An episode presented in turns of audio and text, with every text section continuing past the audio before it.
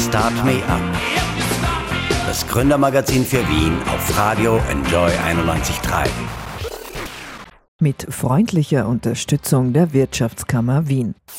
Willkommen in Start Me Up. Mein Name ist Michelle Mehle. Ich darf euch heute einladen, einmal in euch zu gehen und euch zu fragen, was ist ein Unternehmen? Nicht, was ihr in BWL-Büchern gelernt habt, sondern eure ganz persönliche Definition. Was ist ein Unternehmen für dich? Für viele Menschen ist ein Unternehmen ein Ziel, das man gemeinsam mit anderen erreichen möchte.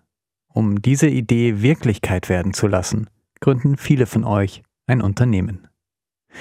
Geld ist für diese Menschen ein Mittel, um dieses Ziel zu erreichen. Aber warum ist dann bei so vielen anderen Unternehmen Geld zum Selbstzweck geworden? Mein heutiger Gast will, dass das anders ist und er bietet eine ziemlich radikale Methode an, um das zu ändern.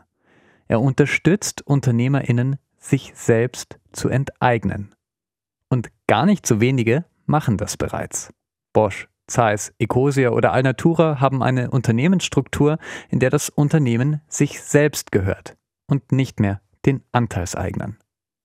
Warum machen Gründerinnen das? Das wollen wir heute gemeinsam herausfinden. Und zu Gast ist dafür Achim Hensen von der Purpose Foundation in Deutschland. Gleich. Start Me Up. Das Gründermagazin der FH Wien der WKW.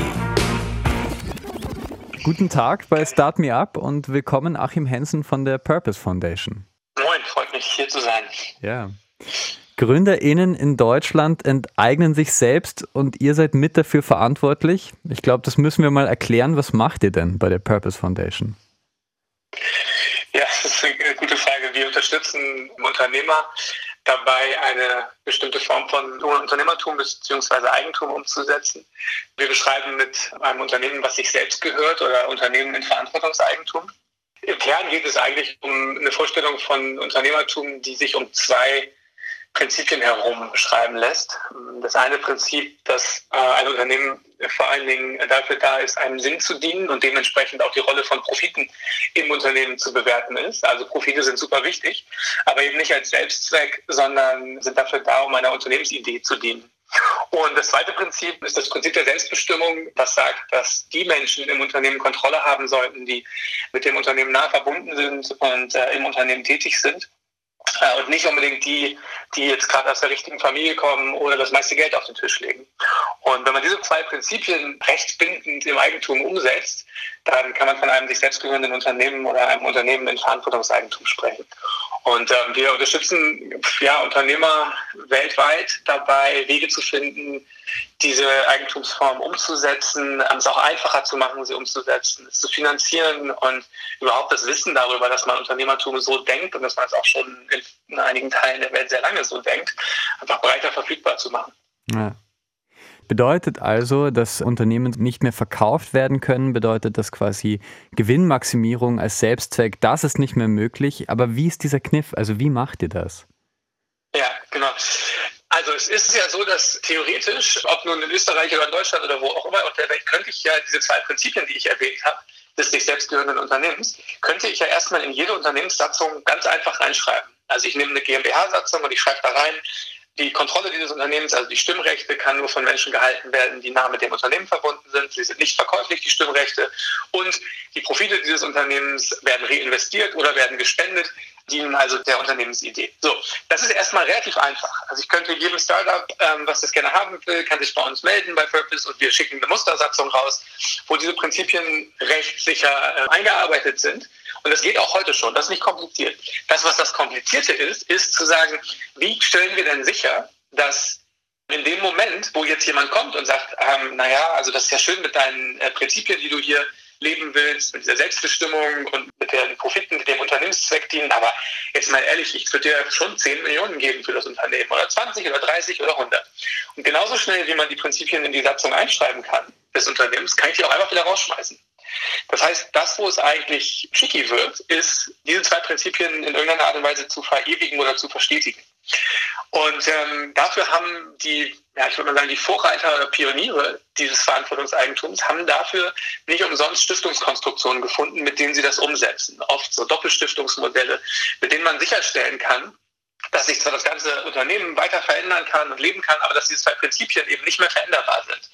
Und was wir uns jetzt gefragt haben, ist, wie können wir das ermöglichen, für einen Startup oder für einen Mittelständler, der eben nicht in der Lage ist, jetzt große eigene Stiftungen zu gründen oder wahnsinnig komplizierte Rechtskonstrukte aufzubauen. So, wie machen wir das? Wir nehmen die Satzung und in der Satzung muss man erstmal trennen zwischen Stimmrechten und Gewinnrechten. Und von den Stimmrechten, das Unternehmen, was das gerne umsetzen will, gibt es ein Prozent an die Purpose-Stiftungen. Und in der Satzung sind ja jetzt die zwei Prinzipien des Verantwortungseigentums umgesetzt. In der Satzung selbst ist auch beschrieben, immer wenn ich die ändern will, diese Prinzipien, dann brauche ich eine 100% Zustimmung. Auch also von der Purpose Stiftung. Und die Purpose Stiftung hat eigentlich einen ganz tollen Job. Die muss nämlich einfach immer nur Nein sagen. Immer dann, wenn das Unternehmen probieren will, diese zwei Prinzipien doch wieder rauszuschmeißen. Weil das das Kernversprechen des Unternehmens im Verantwortungseigentum ist, dass sie das eben nicht wieder rausschmeißen. Und äh, sonst hat die Purpose Stiftung nichts zu sagen. Sie will auch nicht in irgendeiner Art und Weise unternehmerisch eingreifen oder irgendwie mitreden, was nun gut ist oder was nicht gut ist zu tun, sondern es geht im Kern wirklich nur um die Sicherung der zwei Prinzipien und die Verewigung dessen. Hm. Also, dass der Unternehmenszweck das höchste Ziel ist und dass die Kontrolle im Unternehmen bleibt, das ist damit quasi gesichert, so funktioniert das. Aber was ist der Vorteil? Ja, der, ich glaube, der Vorteil, den, den würde ich erstmal nicht, nicht nur im Abstrakten oder Generellen beantworten, sondern ich würde mich dem nähern, indem ich sage, was ist der Vorteil für welche Anspruchsgruppe oder ähm, Stakeholdergruppe eines Unternehmens. Und der erste und eindeutigste Vorteil ist, dass die Unternehmer, mit denen wir arbeiten, die haben ja eine bestimmte Vorstellung von Unternehmertum und von der Frage, was ist eigentlich die Rolle eines Unternehmens? Und das, was die sich oft teilen, ist, dass sie sagen, ein Unternehmen ist als allererstes mal eine Gruppe von Menschen, die an einer Idee zusammenarbeiten. Und ein Unternehmen ist nicht ähm, als allererstes mein Vermögenseigentum. Das heißt, das ist jetzt nicht irgendwie so, dass die totalen Verzicht spüren oder sagen, ich, ich muss jetzt irgendwie auf was verzichten, sondern die sagen einfach, das ist sowieso meine Vorstellung von Unternehmertum und ich brauche eigentlich nur das richtige Rechtskleid, um das in der rechtlichen DNA abzubilden, was sowieso meine Vorstellung von Unternehmertum ist, nämlich eine Gruppe von Menschen, die für eine Idee zusammenarbeiten. Und was der Vorteil für den Unternehmer ist, eine Konkurrenz zwischen eigenem Bild des Unternehmens und dem Rechtskleid, was, in dem es umgesetzt ist. Um das nochmal mit einem Beispiel zu untermalen, einer meiner Mitgründer hatte ein Unternehmen und hat auch immer dort gesagt zu seinen Mitarbeitern, hey, wir arbeiten ja alle zusammen für einen gemeinsamen Zweck. Und irgendwann ist eine Mitarbeiterin zu ihm gekommen und hat gesagt, du sagst das immer so, aber ich wollte mal sagen, stimmt es denn eigentlich wirklich? Ist es nicht so, wenn man sich die Rechtsstruktur anguckt, in der wir heute alle zusammen arbeiten in diesem Unternehmen, ist es nicht eigentlich so, dass du das morgen alles verkaufen kannst und es nicht eigentlich so ist, dass wir nicht für einen Sinn hier zusammenarbeiten, sondern eigentlich das dein Vermögenseigentum ist? Und der wollte aus seiner Haltung heraus dann natürlich sagen, nee, das stimmt nicht, weil das will ich ja gar nicht. Ich habe das Unternehmen doch gegründet, damit wir zusammen für eine Unternehmensidee arbeiten. Natürlich soll es uns allen gut gehen dabei und wir können auch gut verdienen, aber sozusagen die Profite sind vor allen Dingen für die Unternehmensidee da. Das wollte er gerne sagen, aber dann hat er festgestellt, dass sie juristisch de facto recht hat. Was das gemacht hat, ist, dass plötzlich das Rechtskleid eine Realität geschaffen hat über dieses Unternehmen, was gar nicht dem eigenen Unternehmerbild und Unternehmensbild entsprochen hat. Und dafür braucht es Abhilfe, damit es eine Kongruenz gibt für den Unternehmer. Das war jetzt die, relativ lange Antwort auf ähm, hm. die, die, den Vorteil für den Unternehmer. Ja. Ähm, und dann gehe ich kurz nochmal die anderen Anspruchsgruppen durch. Warum ist das ein Vorteil für Kunden? Der Kunde kann sicher sein bei so einem Unternehmen, dass auch der Kunde nicht Mittel zum Zweck ist, sondern dass der Kunde eigentlich im Zentrum des Tuns steht. Genauso ist das mit Investoren. Wenn ich als Investor sicher gehen möchte, dass mein Investment in ein Unternehmen einer Unternehmensidee dient, ist das eine wunderbare Eigentumsform, um genau das sicherzustellen. Und man kann jetzt noch weitergehen. Ähm, ich glaube, bei einem Mitarbeiter macht es einen wesentlichen Unterschied, äh, wenn der Mitarbeiter weiß, dass er mit seinen Kollegen zusammen für eine Unternehmensidee arbeitet oder ob er für den 30. Porsche ähm, eines Eigentümers arbeitet. Mhm. Jetzt mal ein bisschen populistisch gesagt. Also es macht einen Unterschied, ob ich für jemanden und dessen Vermögen arbeite oder für eine Sache. Ich glaube, gerade wenn man daran glaubt, dass intrinsische Motivation eine sehr, sehr starke Antriebskraft ist, dann macht es total Sinn, auch darauf zu setzen, in der Suche von Mitarbeitern und Menschen, die sich gerne einbringen wollen. Ja. Genau, ich gehe mal kurz nochmal weg von den Stakeholdern und gehe zu, zu der Frage, welchen Mehrwert hat das überhaupt? Man kann natürlich auch sagen, dass das auch auf einer gesellschaftlichen Ebene einen Mehrwert hat. Nämlich wenn ich davon ausgehe, dass Wirtschaft der Ort ist, wo wir miteinander, füreinander tätig sind und Mehrwert schaffen wollen, dann ist ja die Frage, wie strukturieren wir das am besten so, dass das meiste Potenzial sich entfalten kann. Und ich bin der festen Überzeugung, dass wenn man Verantwortungseigentum und die Unternehmensidee dahinter ernst nimmt, dann entfesselt das wahnsinnig viel Lebendigkeit und Potenzial, weil es den Motor eigentlich ändert. Weg von der extrinsischen Karotte hin zu einer intrinsischen Motivation. Und ich glaube, dass das einen wahnsinnigen Effekt haben kann und eine, eine Wirtschaft mit kreieren kann, in der wahnsinnig viel Potenzialentfaltung und Gesundheit herrscht. Hm. Das muss man sich äh, mal geben, weil viele Vorbilder, die wir ja haben, also die ganz großen Unternehmen, ähm, da sind die Eigentümer ja oft sehr, sehr reich, unvorstellbar reich schon fast. Und eure Wirtschaft ist ganz anders aufgebaut, könnte man sagen. Was sind denn die Gedanken dahinter? Wer sind denn die gedanklichen Väter und Mütter von dem, was ihr da macht? Ja, ich würde gerne ähm, da zumindest so ein ganz bisschen wieder, also ich, ich stimme dir zu, dass ähm, die Vorbilder, wie du es nennst, oft so gesehen werden. Ich frage mich nur, ob das, ob etwas passiert ist so äh, in letzter Zeit, dass das als das normal gesehen wird, dass es normal ist, ähm, Unternehmen als Vermögenseigentum zu betrachten. Ich glaube, dass eigentlich, wenn man jetzt Deutschland nimmt, mit einem ganz starken und diversen Mittelstand ähm, und mit vielen, vielen Familienunternehmen, dass eigentlich diese Idee von Langfristigkeit und der Idee, dass die Gewinne vor allen Dingen dafür da sind, der Unternehmensidee zu dienen, nicht eine neue Idee ist, sondern eine, die gerade in der sozialen Marktwirtschaft und auch in Deutschland schon recht vertreten ist. Nur, dass wir nicht genug darüber reden. Äh, ich hatte ja die Vorreiter dieser Idee eben schon genannt, mit Ernst Abbe von Karl Zeiss, ähm, aber auch mit Robert Bosch, dass ja Unternehmen sind, die wahnsinnig erfolgreich sind ähm, und das schon sehr, sehr lange Zeit. Und das jetzt nicht irgendwie nur eine neue äh, crazy Idee ist von so ein paar Startups in Berlin, sondern wirklich Vorväter und Beispiele hat, die schon sehr alt sind und ähm, sehr erfolgreich arbeiten. Mhm. Äh, trotzdem möchte ich jetzt gerne vorstellen, einen Gründer eines crazy Startup aus Berlin, äh, die das gemacht haben. Und zwar Christian Kroll ist der Gründer der Suchmaschine Ecosia, die über jede Suche Bäume pflanzt. Mit diesem Schritt verzichtet er auf möglicherweise viele Millionen Euro bei einem Exit. Warum? Das hören wir gleich. Start Me Up, das Gründermagazin für Wien. Business-Tipps aus der Wirtschaft auf Radio Enjoy 91.3. Willkommen zurück bei Start Me Up. Mein Name ist Michel Mehle. Während ich euch hier begrüße, hat das Unternehmen Ecosia schon zehn Bäume gepflanzt. Die Suchmaschine aus Berlin investiert den Großteil ihrer Gewinne in Aufforstungsprojekte, oft in armen Regionen der Welt. Das Ziel? CO2 speichern, Lebensraum für Tiere schaffen und die Erde lebenswerter machen. Gründer und CEO Christian Kroll investiert dafür jedes Jahr rund 80 Prozent der Gewinne in diesen Unternehmenszweck. Damit sich das auch nie mehr ändern kann, ist Ecosia im Verantwortungseigentum. Was das bedeutet, dafür spreche ich jetzt mit ihm. Hallo Christian. Hallo. Danke für die Einladung. Sehr gern. Für manche Gründe ist ja ein Exit das Ziel. Bei dir ist das mittlerweile unmöglich. Was war für dich so attraktiv am Verantwortungseigentum? Ja, also ich habe, ich glaube auch am Anfang meiner Karriere oder ganz am Anfang irgendwie, als ich mir Gedanken hab, gemacht habe, was ich denn in meinem Leben erreichen möchte, habe ich auch am Anfang gedacht, dass der irgendwie Millionär zu werden, dass das irgendwie ein tolles Ziel wäre. Aber dann irgendwann, als ich mehr und mehr mich wirklich mit der Frage beschäftigt habe, was will ich denn in meinem Leben, habe ich gemerkt, dass mir das doch nicht so wichtig ist ähm, und dass ich lieber irgendwie einen guten Beitrag leisten möchte für die Menschen um mich herum, für die Natur und eben auch irgendwie sicherstellen möchte, dass auch die nächsten Generationen noch auf diesem Planeten leben können. Und das, äh, ja, das ist dann immer mehr in den Vordergrund gerückt und dieses, diese Idee, irgendwie reich zu werden, wurde dann immer unwichtiger.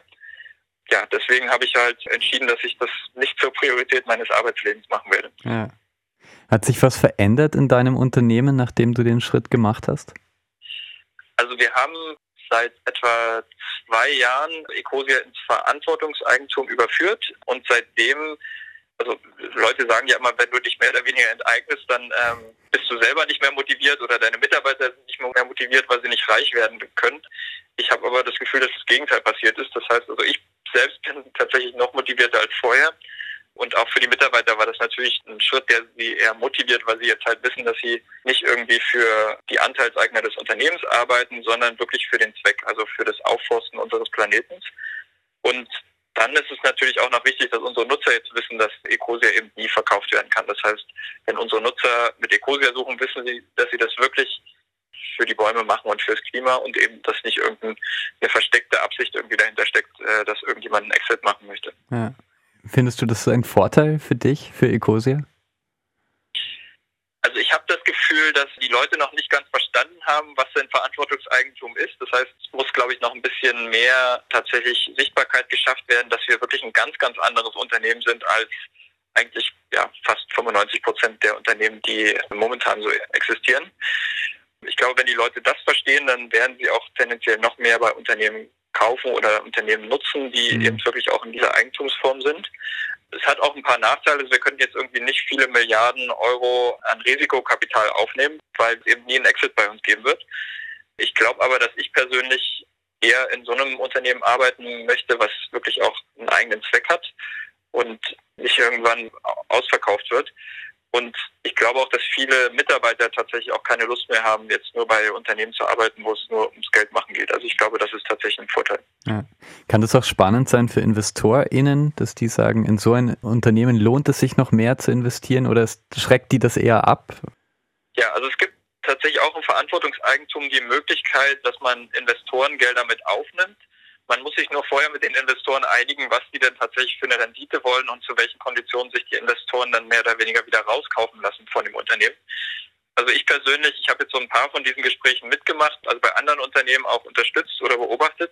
Und ich merke, dass das zu viel mehr Ehrlichkeit führt als bei den normalen ja, Venture Capital Investments, mhm. weil dann die Investoren bei den normalen Venture Capital Investments oft so mehr oder weniger so tun, als ob sie doch nur das Unternehmen groß machen möchten, aber dann ähm, ja, das, also am Ende geht es halt wirklich nur um den Exit. Ähm, ja. und, das wird dann oft verschwiegen. Und bei diesen Vereinbarungen mit Verantwortungseigentum, da müssen die Investoren wirklich ihre Karten auf den Tisch legen.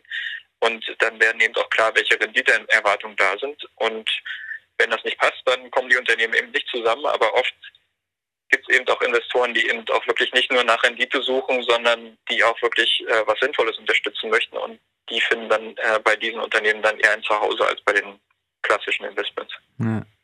Spannend. Also jedes Unternehmen hat ja seine Story, hat seine Mission. Selten ist das Geld verdienen. Ähm, sagst du eigentlich, wenn man diese Mission wirklich ernst nimmt, muss man im Verantwortungseigentum sein? Ja, ich glaube, dass viele Unternehmen sagen, dass ihre Mission zum Beispiel ist, Getränke zu verkaufen oder sowas. Das, das also behaupten ja viele Unternehmen. Aber wenn man dann mal guckt, was Unternehmen tatsächlich tun, zum Beispiel dann in Entwicklungsländern tatsächlich irgendwie äh, den Zugriff zum normalen Trinkwasser ähm, versuchen zu behindern, um eben dann tatsächlich ungesunde Getränke zu verkaufen. Das passt ja eigentlich nicht zu der Mission, die kommuniziert wird. Das heißt, wenn man dann guckt, was Unternehmen wirklich tun, dann passt das eigentlich gar nicht zu den schönen glänzenden Mission Statements, die sich viele Unternehmen geben. Mhm. Und das fällt, glaube ich, auch Unternehmen oder Mitarbeitern fällt das dann auch irgendwann auf und dann haben sie eben auch keine Lust mehr bei diesen Unternehmen zu arbeiten es ist jetzt ein bisschen überspitzt der Fall. Natürlich ist das oft nicht schwarz und weiß, aber oft merkt man halt, dass wenn die Profitmaximierung das eigene Ziel ist, dass dann oft die, sagen wir so, die, die schönen, die schönen Statements dann oft in den Hintergrund geraten. Also wenn Unternehmen das Ziel hat, irgendwie die Welt zu ernähren, ähm, dann klingt das erstmal ganz toll, aber wenn man dann guckt, was passiert denn wirklich und dann passiert eben oft tatsächlich das Gegenteil, nur um Profit zu maximieren, dann, ja, dann passt das irgendwie nicht mehr zusammen und das spüren, ich glaube, Kunden mehr und mehr und auch Mitarbeiter mehr und mehr. Und ich glaube, dass das Verantwortungseigentum eine schöne Antwort darauf sein kann, dass es eben auch wirklich dazu führt, dass der Zweck auch tatsächlich ernst genommen wird und nicht nur irgendwie ein, ja, ein schönes Statement ist, sondern tatsächlich auch der, der tatsächliche Sinn des Unternehmens. Mhm. Und die zweite Sache, die ich halt auch wirklich bei, also die für mich ein großes Problem ist. Ich glaube, dass der, also wir haben viele Probleme wie Klimawandel, aber auch andere, naja, also Zerstörung oder Unfairnisse auf unserem Planeten, die, glaube ich, durch den Turbokapitalismus zumindest mal begünstigt sind.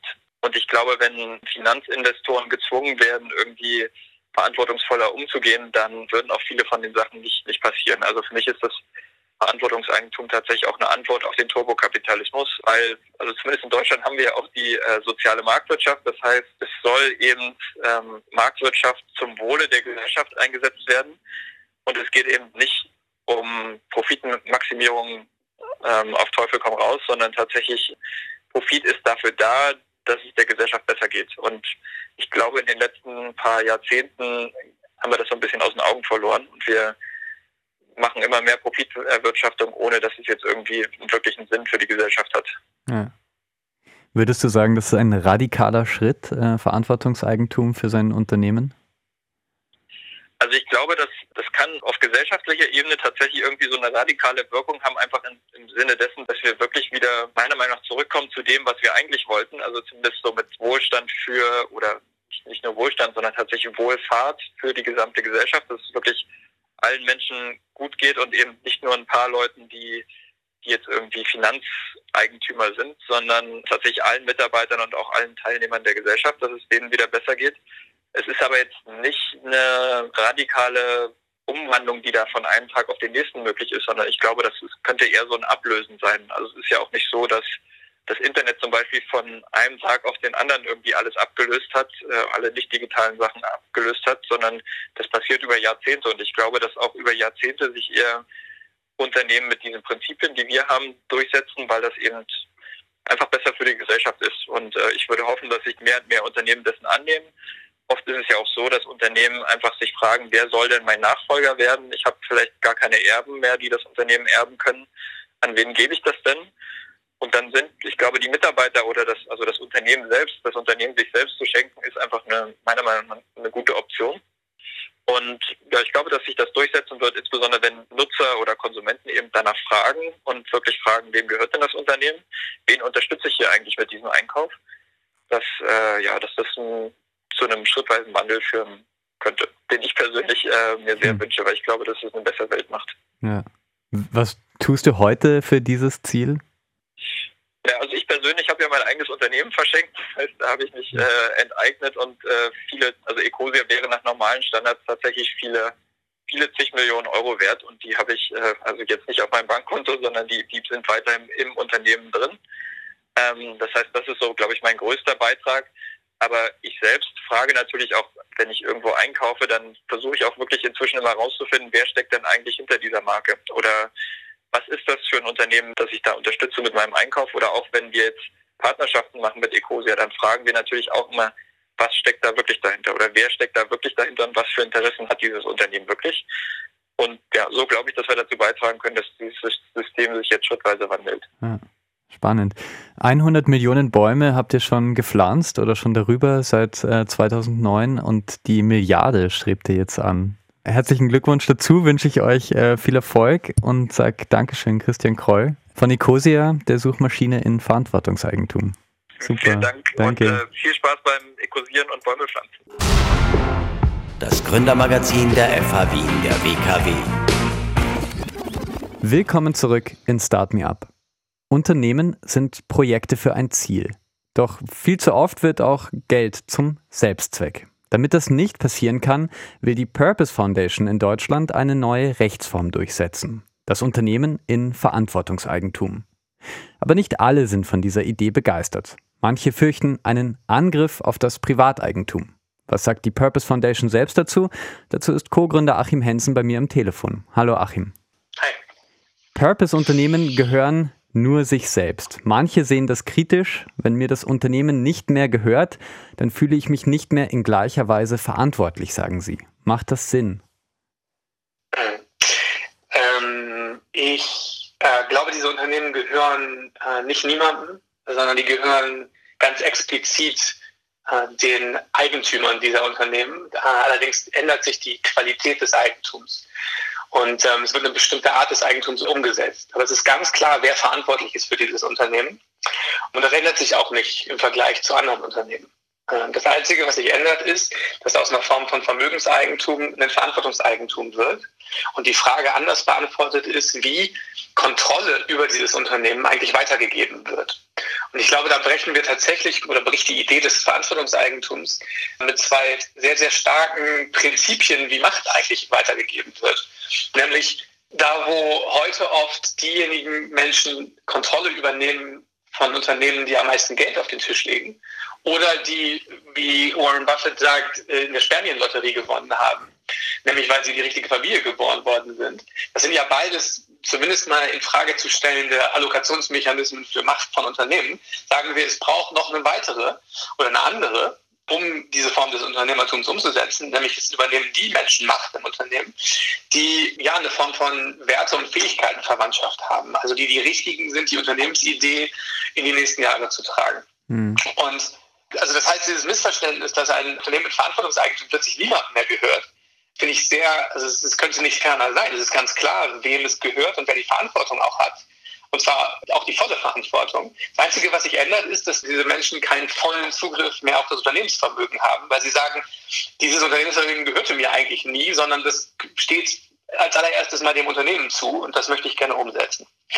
Das ist das eine und ähm, den Angriff, den scheinbaren Angriff auf das Privateigentum, den du äh, zitiert hast, du genannt hast, ähm, auch dagegen würde ich mich ähm, absolut wehren, weil wir ja nicht sagen, jedes Unternehmen muss in dieser Form des Eigentums sein und das ist die einzige Möglichkeit, wie man Unternehmen führen sollte.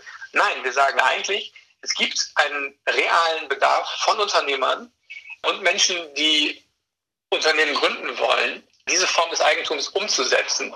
Und wenn die aus sich selbst heraus sagen, das ist die Form des Unternehmertums oder des Eigentums, die ich umsetzen will, dann sollte es auch die Möglichkeit geben für diese. Das heißt, die Freiheit mit seinem eigenen Eigentum und dem Unternehmen da, das zu machen, was man gerne möchte, genauso wie es andere ja auch können, halte ich eigentlich für eine sehr liberale Idee, ohne jemand anders jetzt zu sagen, dass die das nicht dürfen.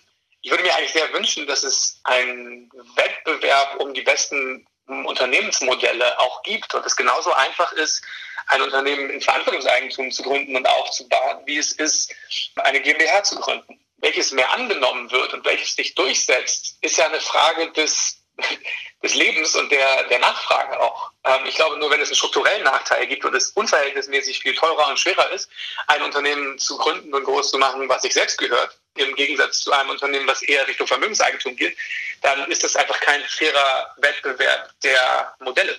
Hm. Ich habe immer das Gefühl, mit Verantwortungseigentum zieht ihr auch eine moralische Grenze. Aber ist das denn so? Ja, kann ich, ähm, kann ich gut verstehen, dass dieser Eindruck schnell entsteht. Ich weiß auch hm, nicht genau, ob wir mit Verantwortungseigentum eigentlich den passendsten Begriff heute haben. Ich glaube, dass diese Idee so, hm, also sich gerade noch findet und auch eine Sprache bildet, dass ich durchaus sagen würde, vielleicht ist Verantwortungseigentum nicht endgültig der beste Begriff. Wir sagen ja zum Beispiel im Englischen Steward Ownership, was für mich sehr viel besser oder näher an dem ist, was der, mal die Seele dieser Idee ist oder der Kern dieser Idee. Und manche sprechen ja auch bewusst immer von dem sich selbst gehörenden Unternehmen und nicht einem Unternehmen mit Verantwortungseigentum. Mhm. Ein weiterer Begriff, der, den, den man nutzen könnte, ist ähm, ein Unternehmen mit gebundenem Vermögen. Hört sich jetzt sehr technisch an, aber drückt auch ziemlich deutlich aus, worum es eigentlich geht. Wir haben immer mal das Feedback gekriegt, dass auch der Begriff des Verantwortungseigentums schon sowas Moralisches hat, weil man sagt, die einen verhalten sich dann verantwortungsvoll und die anderen nicht. Das ist überhaupt nicht unser Anliegen und auch nicht das Anliegen dieser Idee. Und ich würde sagen, wir wollen bewusst nicht ins Moralische gehen auf der Ebene, dass wir jetzt irgendwie sagen, was ist eigentlich eine gute Idee und was ist keine gute Idee, sondern wir sagen, für die, die aus sich heraus diese Form des Eigentums leben wollen oder Unternehmertums, für die braucht es einfach eine Lösung. Und wer darüber dann welche Meinung hat, das, da braucht es Diversität. Was ändert sich eigentlich an der Wirtschaft? Wie würde unsere Wirtschaft anders aussehen, wenn ganz, ganz viele Unternehmen auf einmal sich selbst gehören? Mhm eine gute Grundlage geschaffen, wirklich nachhaltige mm, und passende, langfristig gute Entscheidungen zu treffen, ähm, weil wir ein Element zumindest abgeschwächt haben, wo es sehr um, um Quartalsprofite und um, um kurzfristige Gewinnmaximierung geht. Und ich glaube, bestimmte Entscheidungen werden erst dann möglich, wenn man sie auch langfristig treffen kann. Also die höhere Wahrscheinlichkeit für nachhaltigere und äh, sinnvollere Entscheidungen, sowohl auf einer, ich glaube, Unternehmensidee, Unternehmenszweckebene als auch gesellschaftlich. Ich glaube, wir haben ein absolutes Insourcing von Verantwortung, weil wir nicht mehr das Problem haben, dass Menschen in Unternehmen sagen, sie sind ja vor allen Dingen Menschen außerhalb des Unternehmens verpflichtet und dafür da, den Shareholder Value zu maximieren. Das bietet ja auch eine Grundlage für Verantwortungsdiffusion, weil die einen sagen, ich bin zwar hier total aktiv, aber eigentlich muss ich den anderen den Shareholder Value maximieren und bin in dem Sinne auch ein Angestellter derer. Und das bietet eine gefährliche Grundlage für Verantwortungsdiffusion meiner Meinung nach. Ich glaube, ähm, weiterhin könnte man argumentieren, dass diese Unternehmen in Verantwortungseigentum sehr viel krisenresistenter sind, weil sie tendenziell ja eine sehr viel bessere Eigenkapitaldecke haben und dadurch Krisen besser überstehen können. In der sozialen Marktwirtschaft, wo Diversität auch eine Rolle spielt und Wettbewerb, stellt es sicher, dass es nicht so eine hohe Konzentration von Macht gibt und plötzlich nur noch zehn Unternehmen, zu denen die ganzen anderen Unternehmen eigentlich gehören. Also es gibt Wettbewerb.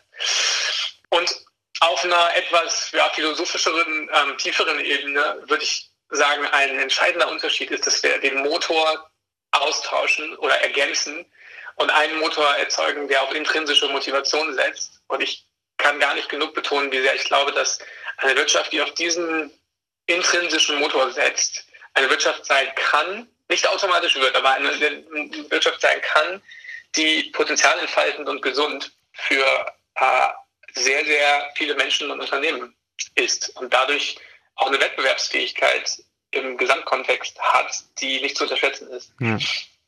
Ja. Gerade übrigens in einer Welt, in der, wenn wir davon ausgehen, dass viele, viele Jobs, die heute noch von Menschen gemacht werden, ähm, für die es vielleicht nicht die größte intrinsische Motivation braucht, in Zukunft von Maschinen gemacht werden. Was ist denn das, worauf es wirklich ankommt? Es ist doch was was tief menschlich ist. Zusammenarbeit, Kreativität, Kollaboration. Das ist auf diese wirklich tief menschliche Kraft wird es in Zukunft doch noch viel mehr ankommen.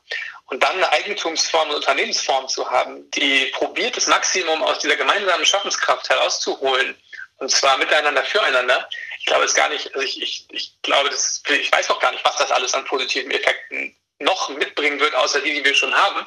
Und die ganz, sozusagen, das, was die Forschung uns ja heute schon zeigt, ist, dass diese Unternehmen mittelfristig sogar profitabler sind als die Unternehmen in anderen Eigentumsformen. Mitarbeiter länger bleiben, Mitarbeiter besser verdienen. Es ist ja heute schon so, dass wir ganz konkrete Vorteile sehen, die uns aus der Forschung bestätigt werden. Ja. Innerhalb der Purpose Foundation habt ihr ja selbst zwei Venture Capital Fonds. Äh, wie funktioniert das? Also wie investiert man ja, in ein sich selbst gehörendes Unternehmen?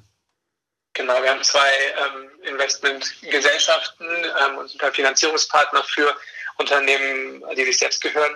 Es sind vor allen Dingen zwei Aspekte, die das vielleicht besonders macht. Ähm, das eine ist, dass wir mit diesen Investments niemals Kontrolle über die Unternehmen übernehmen. Also das sind immer Investments, die keine Stimmrechte kriegen. Äh, und das Zweite ist, dass auf die eine oder andere Art und Weise die Rendite, die wir zurückbekommen, nach oben hin begrenzt ist, so dass sichergestellt ist, dass nachdem die Kapitalkosten getragen wurden vom Unternehmen, irgendwann die Profite wieder zu 100 Prozent der Unternehmensidee dienen können und nicht nach außen hingehen über Generationen hinweg. Mhm. Ähm, wie hoch diese Rendite sein kann und muss, das ist erstmal überhaupt nicht definiert im Kontext von Verantwortungseigentum. Und ich glaube, das ist auch richtig, weil es, es kann ja immer noch sein, dass man sehr, sehr risikoreiche Investments in zum Beispiel Frühphasen-Startups macht oder auch Series A oder was auch immer.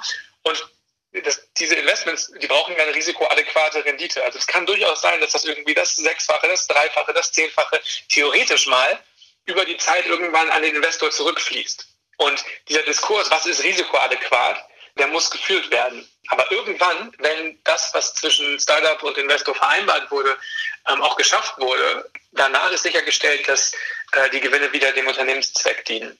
Ich glaube, was, was auch sehr, sehr entscheidend ist, dass diese Renditen, die aber beim Investor landen oder beim Finanzierungspartner, die basieren nicht auf der Basis eines Unternehmensverkaufs. Also irgendwo muss sichergestellt werden, dass die Rendite, die zu dem Investor geht, auch tatsächlich verdient wird.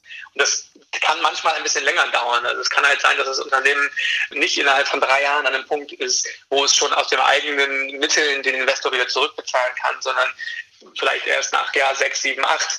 Und ähm, deswegen hat es in manchen Fällen eine, eine etwas höhere Langfristigkeit. Aber es braucht eben eine Kopplung an dem funktionierenden Geschäftsmodell, aus dem heraus irgendwann die Kapitalkosten getragen werden. Hm. Finde ich wahnsinnig spannend. Ich glaube, wir müssen einfach irgendwann aufhören, weil die Sendung sonst vorbei ist. Aber ähm, eine Frage noch, ihr wollt das ja als Form der GmbH durchbringen. Da sind nicht alle so einverstanden, sagen, hm, da gibt es doch eigentlich schon Eigentumsstrukturen, die das auch machen können, zum Beispiel gemeinwohlorientierte äh, Strukturen, aber das wollt ihr ja eigentlich nicht, oder? Also ja. wie geht's genau. da? Also, es werden, es werden äh, oft gemeinnützige Strukturen, nicht unbedingt gemeinwohlorientierte, sondern mhm. tatsächlich auch gemeinnützige Strukturen ins Feld geführt. Ähm, das ist ein ganz wesentlicher Unterschied. Wir ähm, Gemeinnützigkeit ist ja vor allen Dingen eine, eine, steuerrechtliche Frage. Also gemeinnützige Unternehmen sind steuerrechtlich bevorteiligt, bevorteiligt, weil sie einer einer gemeinnützigen Tätigkeit dienen. Ähm, und die, was darunter fällt und was nicht, ist ja vor allen Dingen erstmal staatlich festgelegt. Also da gibt es einen Katalog. Ähm, und wenn man da reinfällt, dann kann man steuerrechtlich begünstigt sein. Das heißt aber auch, alle, die da nicht reinfallen, für die ist das gar keine Möglichkeit. Und ich glaube, es ist auch richtig, dass da ganz viele nicht reinfallen. Ein Unternehmen, was Glasflaschen herstellt, ist ja nicht gemeinnützig will aber immer noch die Prinzipien von Verantwortungseigentum umsetzen. Das ist mal das eine, warum das nicht wirklich funktioniert, das jetzt in einer gemeinnützigen Lösung zu bauen. Das zweite ist, Gemeinnützigkeit ist ja definiert immer davon, dass jemand anders sagt, was ist jetzt eigentlich, was darf das sein und was nicht. Verantwortungseigentum ist für jede Idee anwendbar. Ähm, egal ob das Glasflaschen sind oder äh, eine Blockchain-Company. Das ist erstmal völlig egal. Und noch eine Differenzierung, die wichtig ist, ist, dass selbst die Gemeinnützigen sind kombinierbar mit Verantwortungseigentum, weil eine Gemeinnützigkeit heißt noch nicht automatisch, dass die zwei Prinzipien von Verantwortungseigentum umgesetzt sind. Also die, die Selbstständigkeit und das auch lange, lange, lange sich sichergestellt ist, dass die Gewinne der Unternehmensidee dienen, weil ich kann ja die Gemeinnützigkeit genauso auch irgendwann wieder verlieren. Das ist oft sehr, sehr kritisch halt für diese Unternehmen, aber es kann durchaus sein, dass man die Gemeinnützigkeit verliert und dann als ganz normale GmbH weitermacht, wenn man vorher zum Beispiel eine gemeinnützige GmbH ist. Mhm. Das heißt, es gibt auch schon die ersten, die die Gemeinnützigkeit kombinieren mit den Grundsätzen des Verantwortungseigentums. Aber äh, mir ist wirklich wichtig, dass die, die Grundsätze von Verantwortungseigentum, die kann man auf vielen Wegen umsetzen, aber es braucht eben einen ganz, ganz leichten Weg und der ist, es ist nicht, also Gemeinnützigkeit ist da kein Äquivalent zu. Ja. Als allerletztes, kennst du ein Unternehmen in Verantwortung oder das sich selbst gehört in Österreich? Ja, wir haben äh, zunehmend Anfragen aus Österreich und äh, ich müsste jetzt nochmal nachgucken, wie mhm. die alle genau heißen. Ähm, das habe ich gerade nicht präsent. Was aber, also was wir erleben, ist, dass in Österreich so zu sein scheint, dass die Rahmenbedingungen nicht ganz einfach sind. Also wir, das, was wir mit der Purpose Stiftung machen, kann man ja eigentlich als so ja, so Legal Hacks bezeichnen, die es auf eine, auf eine ganz gute, okaye Art und Weise ermöglichen, es umzusetzen. Aber eigentlich ist es ja immer noch zu kompliziert. Deswegen hoffen wir ja auch, dass es irgendwann eine offizielle Rechtsform gibt. Aber selbst diese, diese Legal Hacks oder die Arten und Weisen, wie wir es mit der Stiftung umsetzen, scheinen in Österreich nicht so gut zu funktionieren. Und ähm, wenn es da Menschen gibt, die sich in dem, die Experten in dem Bereich sind und sich damit einbringen wollen, dann ist da durchaus noch Raum, dass wir in Österreich kreativ werden und ähm, ja, die richtigen Wege finden. Ja, wünsche ich euch viel Erfolg dabei.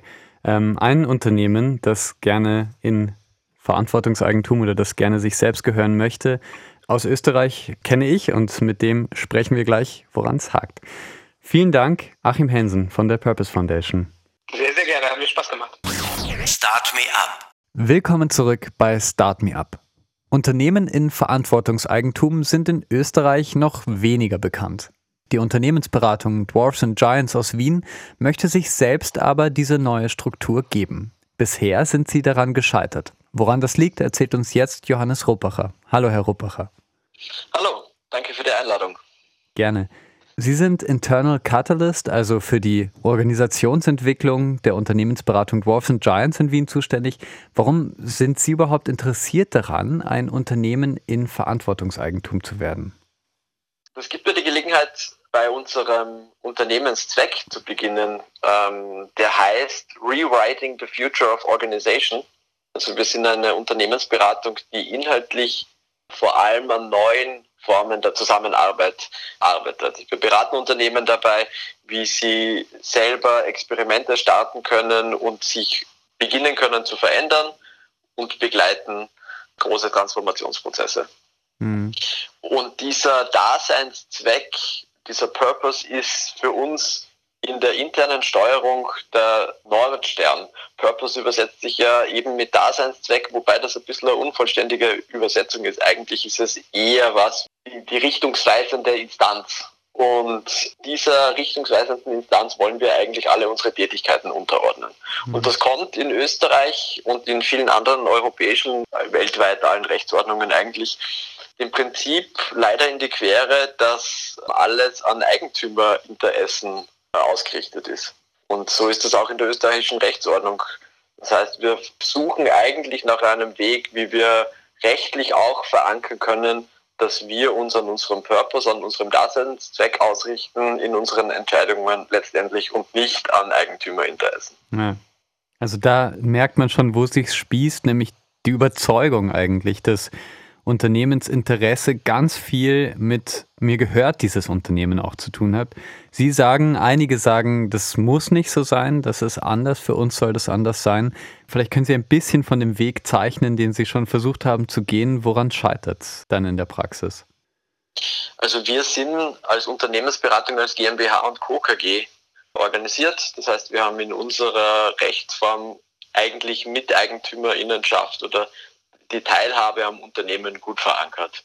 Die meisten von uns, die Beraterinnen sind, sind auch Kommanditisten, das heißt, haben einen Anteil am, am Unternehmen und tragen durch ihre Arbeit äh, aktiv zur Unternehmensgestaltung bei. Dieser Teil der Teilhabe und der Einbindung von allen, die zu dieser gemeinsamen Sache beitragen wollen, das funktioniert sehr gut. Und trotzdem schwebt dieses Damoklesschwert sozusagen eines möglichen Versterbens oder eines Ausscheidens einer unserer Gesellschafter über uns, weil für diesen Fall können wir uns in Österreich nicht absichern und uns nicht darauf verlassen, mhm. dass die Rechtsordnung uns dabei stützt, unseren Unternehmenszweck vor den Eigentümerinteressen abzubilden. Wir haben in den vergangenen Jahren einiges versucht und viel mit anderen Unternehmen beziehungsweise mit Anwälten und Notaren beziehungsweise mit Steuerberatern darüber diskutiert, welche Rechtsform gibt es denn in Österreich, die uns ermöglichen würde, unser Eigentum wirklich äh, aus der Hand zu geben und vor Verkauf zu schützen. Also das wird unter dem Titel Asset Lock behandelt. Dieser Begriff wird dort verwendet und auch davor zu schützen, dass zum Beispiel ein Erbfall oder eben der Verkaufsfall uns in die Quere kommen könnte. Und tatsächlich ist es so, dass es keine Rechtsform gibt, die in Österreich Auftreten am Markt mit den Vorteilen einer Kapitalgesellschaft verbindet mit diesem Anliegen. Wir könnten eine zweistufige Struktur errichten und da bleibt aber die Frage, was ist denn die übergeordnete Struktur? Da bleibt in Österreich letztlich nur die Privatstiftung übrig, weil andere äh, Varianten wie ein Verein oder eine Genossenschaft dann mit wesentlichen Nachteilen verbunden sind. Hm. Also ist der Weg jetzt die Stiftung? Das ist noch unklar. Wir sind gerade dabei zu evaluieren, ob uns eine Stiftung wirklich das bietet, was wir wollen. Was gut funktionieren würde, wäre dieser Gedanke des Asset Locks. Aber die Stiftung in Österreich kommt natürlich auch mit gewissen Nachteilen. Sie ist ein relativ schwieriges Konstrukt. Es gibt eine Prüfpflicht, was für kleinere Unternehmen wie unseres sehr unattraktiv ist und verursacht auch höhere Fixkosten. Was wir uns eigentlich wünschen, wäre sowas wie die Struktur der gemeinnützigen GmbH, aber für Unternehmen, die auch auf Gewinn abzielen. Also sowas wie eine zweckgebundene Vermögensmasse, die am Markt unternehmerisch auftreten kann und auch Gewinne ausschütten kann an Teilhaberinnen, die mitentscheiden dürfen. Vielen Dank, Johannes Ruppacher von Dwarfs and Giants. Und das war's auch für heute von Start Me Up. Eine neue Eigentumsstruktur soll sicherstellen, dass Unternehmen nachhaltiger wirtschaften und nicht Profitgier ihre Ziele behindert. Ich danke meinen Gästen von der Purpose Foundation, Ecosia und Dwarfs and Giants in Wien. In Deutschland wird die Diskussion um ein Verantwortungseigentum ja schon leidenschaftlich geführt. Vielleicht sieht sich Österreich das ja in Bälde einmal genauer an. Ich danke euch jedenfalls fürs Dabeisein und hoffe, ihr konntet euch etwas mitnehmen. Mein Name ist Michel Mehle und wir hören uns kommenden Montag wieder in Start Me Up. Dann geht es um ein Startup aus Österreich, das mit digitaler Nachhilfe sehr erfolgreich ist und zur globalen Schule Nummer 1 werden will. Ihre Chancen stehen gar nicht so schlecht, wie es gerade aussieht. Wie gut und wie digitaler Unterricht aus China zum Vorbild für Europa werden könnte, das hören wir dann kommenden Montag ab 10 Uhr in Start Me Up oder im Podcast unter Radio Enjoy 91.3. Start Me Up, das Gründermagazin für Wien auf Radio Enjoy 91.3. Jeden Montag von 10 bis 11. Alle Infos unter